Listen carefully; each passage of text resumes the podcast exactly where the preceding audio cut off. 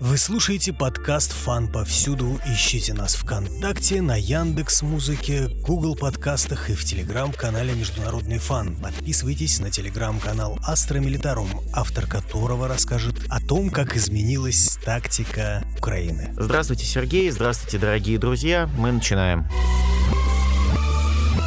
Стоит обратить внимание на события последних двух недель на фронте, которые происходили в рамках специальной военной операции Несмотря на небольшие продвижения вглубь по фронту, украинская армия потеряла хотя бы какую-то возможность полноценного военного продвижения, полноценных военных действий. Что я имею в виду? На протяжении последних двух недель одновременно продолжаются как бои на территории Донецкой Народной Республики, продолжается освобождение территорий. Несмотря на плотное сопротивление со стороны ВСУ, союзным силам России, Донецкой, Луганской Народных Республик удается удается не только сдерживать попытки атак, попытки контрнаступлений, если таковые можно называть контрнаступлениями украинских войск, но также и вести успешную работу на земле, постепенно, медленно и методично продвигаясь и освобождая территории. Показательная ситуация выглядит в трех конкретных местах э, и участках линии фронта. Район Авдеевки, где сейчас продолжаются активные бои с целью взять укрепрайон вооруженных сил Украины в полукольцо. Во-вторых, это район Артемовска, переименованного киевской властью в Бахмут, где также продолжаются ожесточенные бои. Украинские войска из последних сил держат сопротивление, однако уже понятно, что в ближайшее время Бахмут, скорее всего, будет взят. И третий важный момент — это, по сути, провал так и не начавшегося контрнаступления Украины под Николаевым в сторону Херсона. Что я имею в виду? На протяжении последних месяцев мы слышали о том, что украинская пропаганда активно вбрасывала тезис о том, что скоро украинские военные вернутся к Херсону, отвоюют как они считают, у России территорию Херсонской области, Запорожской области. Ну, то есть они считали и продвигали этот тезис среди соцсетей, среди медиа, что контрнаступление будет, что оно вот-вот начнется, и оно будет максимально эффективным, потому что мы все знаем, что говорит украинская пресса и украинские медиа о, так сказать, нашей боеспособности. Они все время говорят, что у нас кончаются ракеты, что у нас кончаются средства вооружения, но, как мы видим, ни ракеты, ни средства вооружения не заканчиваются, и наша российская армия в полной боевой готовности отражает атаки украинцев. Результат — даже малейшие попытки боестолкновений на границе Николаевской и Херсонской области провалились со стороны Украины полностью. Любые попытки проникнуть за линию фронта также были успешно пресечены нашими войсками. И в этой ситуации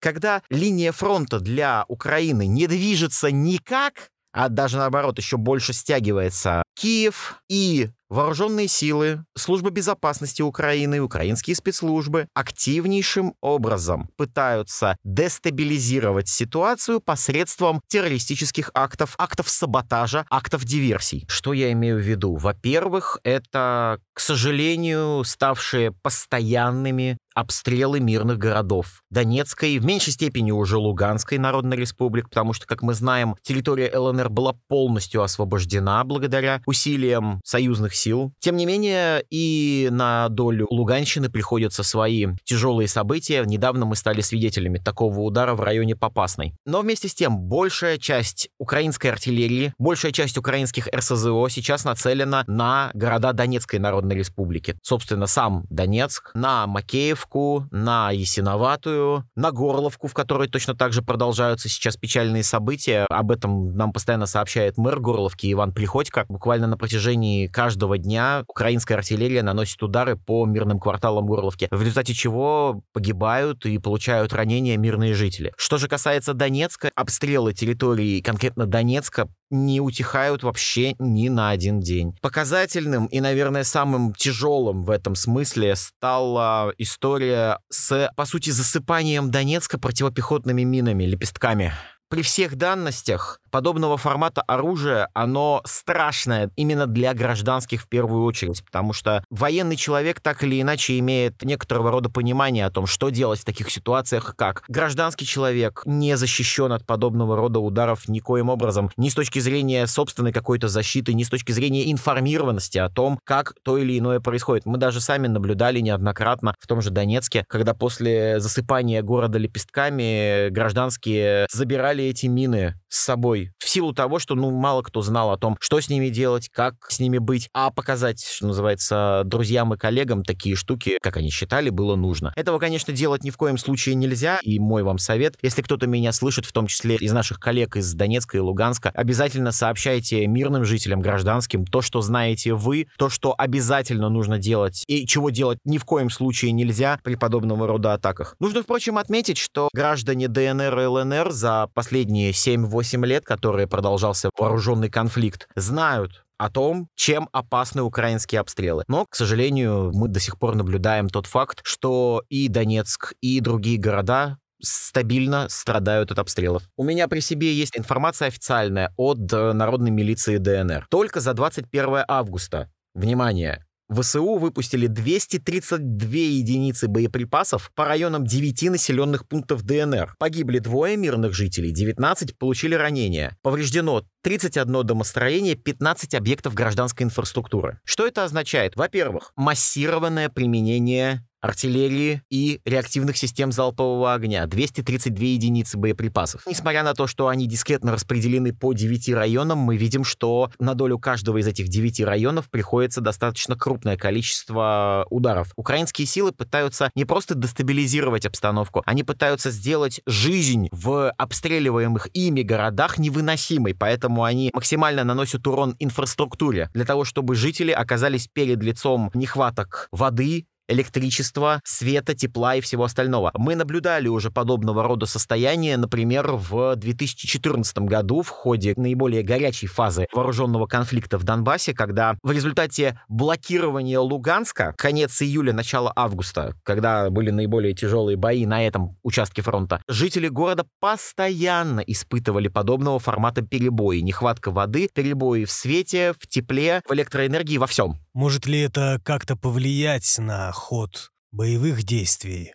В силу того, что значительная часть граждан ДНР и ЛНР более или менее понимают, что происходит, за эти 8 лет они получили такой глобальный иммунитет перед всеми подобного рода событиями, что волю народных республик Донбасса не сломить никак. Это, кстати, понимают и украинцы, поэтому для них подобного формата обстрела это не только и не столько дестабилизация или попытка ее устроить, сколько бессильная злоба. И это очень важный проговорить и очень важно отметить. Украинцы сейчас находятся в состоянии, я имею в виду официальные лица Украины, их вооруженные силы и службы безопасности, когда остается один шаг до того, как Украина полностью превратится в террористическое квазигосударство, наподобие того, что мы уже видели на Ближнем Востоке в свое время. Такое квазигосударство один раз попытались создать. Известная, запрещенная террористическая группировка. И мы знаем последствия и мы знаем то, как с ним приходилось бороться. Да, его удалось военным образом загасить, и уничтожить саму идею и саму возможность создания такого квази-государства. Но понимая, что Украину накачивают со всех сторон оружием, боеприпасами и всем необходимым страны Запада, этот искусственно созданный проект рано или поздно превратится в большую угрозу не только и не столько для России, сколько в целом для Восточной Европы. И вот здесь показателен второй момент, о котором я хотел бы поговорить. Это, как вы знаете, ситуация вокруг Запорожской АЭС. Я знаю о том, что вы, Сергей, обсуждали это с нашим коллегой и с телеграм-канала «Южный ветер». Но все-таки свое мнение относительно подобных событий я бы тоже хотел высказать. Украина продолжает наносить удары по территории ЗАЭС с той контролируемой ими территории Запорожской области. Мы уже знаем о том, чем подобного рода удары могут угрожать не только Украине или России, сколько, опять же, как я уже сказал, Восточной Европе. Многоуважаемое Министерство обороны Российской Федерации буквально на прошлой неделе огласило ситуацию именно таким образом, что попытки обстрела Запорожской АЭС могут, чисто с математической погрешностью, привести к тому, что на самой станции могут отказать системы охлаждения. Мы уже видели одну такую ситуацию, в которой системы охлаждения атомной станции привели к очень большим проблемам впоследствии. Я имею в виду ситуацию с атомной электростанцией Фукусима-1, когда во время, как вы знаете, землетрясения и цунами в Японии, пришедшийся на станцию удар стихии вызвал отключение систем охлаждения станции. Как результат, это радиоактивное загрязнение, большие проблемы и, как следствие, полный провал японской атомной энергетики. Только сейчас Япония из этого выбирается постепенно. Они пытаются потихонечку включать те станции, которые они выключили после Фукусимы, но факт остается фактом. Ситуация до сих пор, в общем-то, не решена. Что имеется в виду здесь? Минобороны показала карту. Как может идти радиационное загрязнение и какими путями оно пойдет, если Украина продолжит обстрелы Запорожской АЭС и, соответственно, соответственно, приведет к аварии на станции. Она скорее характеризует проблему для наших политических партнеров в Европе, потому что радиационное облако неминуемо накроет Польшу, Прибалтику, пойдет в Германию и дальше вплоть по Северной Европе. Как вы понимаете, никому из наших коллег с Запада не нужна повторение путешествие радиоактивного облака, которое случилось, например, после ужасной аварии на Чернобыльской АЭС. Также Минобороны э, наши подтверждает, что ситуация может зайти слишком далеко, и Украина в буквальном смысле играет с огнем. Но, как мы видим, Киеву абсолютно чуждо какое-то сострадание, какое-то понимание ситуации. Для них важно главное — нанести как можно больше ущерба одномоментно, поскольку у них есть много оружия, у них есть много средств, много сил на текущий момент. И они пытаются применить все вот эти вот огромные огромные силы и средства, которыми их накачивает Запад, в одной единой точке. В данном случае мы имеем Запорожскую АЭС. Как вы думаете, что двигает командиров расчетов артиллерийских исполнять приказы самоубийственные? Я могу понять тот факт, что в украинских вооруженных силах служат люди, которые, как и нас всех приучила еще, в общем-то, советская школа военной мысли, к неукоснительному и четкому исполнению приказов от вышестоящих лиц. Но, понимая тот факт, что украинские военные наносят мало того, что урон по своей прошлой собственности, которая раньше была у них под контролем, так еще постоянно заявляют о том, что они якобы хотят отвоевать, они якобы хотят вернуться туда. Так зачем вы уничтожаете уничтожаете то, что вам теоретически может помочь. Вы же сами себе делаете проблемы. Даст бог, может быть, нас услышит кто-то из украинских солдат, так или иначе зашедших в Телеграм. Зачем вы это делаете? Вы мало того, что уничтожаете бывшую собственность, вы еще наносите непоправимый ущерб не только окружающей среде, не только мирному населению. Вы угрожаете глобальной безопасности Европы. Вы же так все хотели попасть в Европу, вы нам сколько это говорили. Вы же сами ее уничтожаете. Но украинцы идут дальше. Они распространяют по близлежащим селам Запорожской области, те, которые они контролируют пока еще, листовки, в которых написано, что, цитирую, в результате обстрелов позиций вооруженных сил Российской Федерации может быть обнаружено радиационное загрязнение местности. Поэтому вот вам список, что вам надо, обращайтесь туда-то и так далее. То есть распространение этих листовок говорит только об одном. Украина не остановится. Не остановится ни перед чем, чтобы рано или поздно зацепить Запорожскую атомную станцию и устроить ядерный коллапс не только в самой Украине, но и в Восточной Европе, а равной как европейской части Евразии. Помимо провокаций на Запорожской АЭС, где еще замечены террористические следы Последние сообщения, которые приходят с линии фронта, говорят о том, что Украина явно использует некоторого рода опасные вещества, которые вызывают ботулизм. Я не силен в медицине и никогда, в общем-то, не считал себя достаточно профессионалом в данной области, однако могу сказать, что сейчас есть определенного рода намеки на то, что Украина использует подобного рода вещества. Это явно не классические истории, связанные, например, с хлором, ипритом и остальными такими основными газами, симптомами боевого нервно-паралитического свойства, типа того же Зарина. Это говорит о том, что украинцы используют своего рода такую маленькую кустарную технологию подобного рода нервно-паралитических средств. Сейчас важно следить за происходящими событиями и собирать все возможные данные и сведения о том, что может причинить вред не только союзным силам в Донбассе, но и мирному населению, Донецкой и Луганской народных республик, и в том числе мирным гражданам Украины, которые оказались, по сути, в подобного рода ловушке. Нужно понимать, что любого рода химическое оружие — это оружие обоюдоострое. Любое дуновение ветра, любой сдвиг в данной ситуации может привести к тому, что, грубо говоря, облако газа зацепит не позиции противника, а ваши собственные. Что вы можете сказать по поводу применения беспилотников украинцами для атаки Крыма? По эпизодам, связанным именно с Крымом, также продолжается следствие. Далеко не все из этих историй связаны с атакой беспилотников. Это можно сказать уже однозначно, во всяком случае, по заявлениям официальных лиц. Могу сказать только одно. Это достаточно любопытный метод применения украинцами беспилотников. Я объясню почему. Дело в том, что впервые о применении беспилотников-бомбардировщиков, когда беспилотник подвозит, грубо говоря, небольшую гранату над указанной позицией, а потом ее сбрасывает, и, соответственно, получается взрыв. Возможно, даже на некотором отдалении от Земли, чтобы посекло не взрывной волной, а, например, осколками. Мы такое уже видели.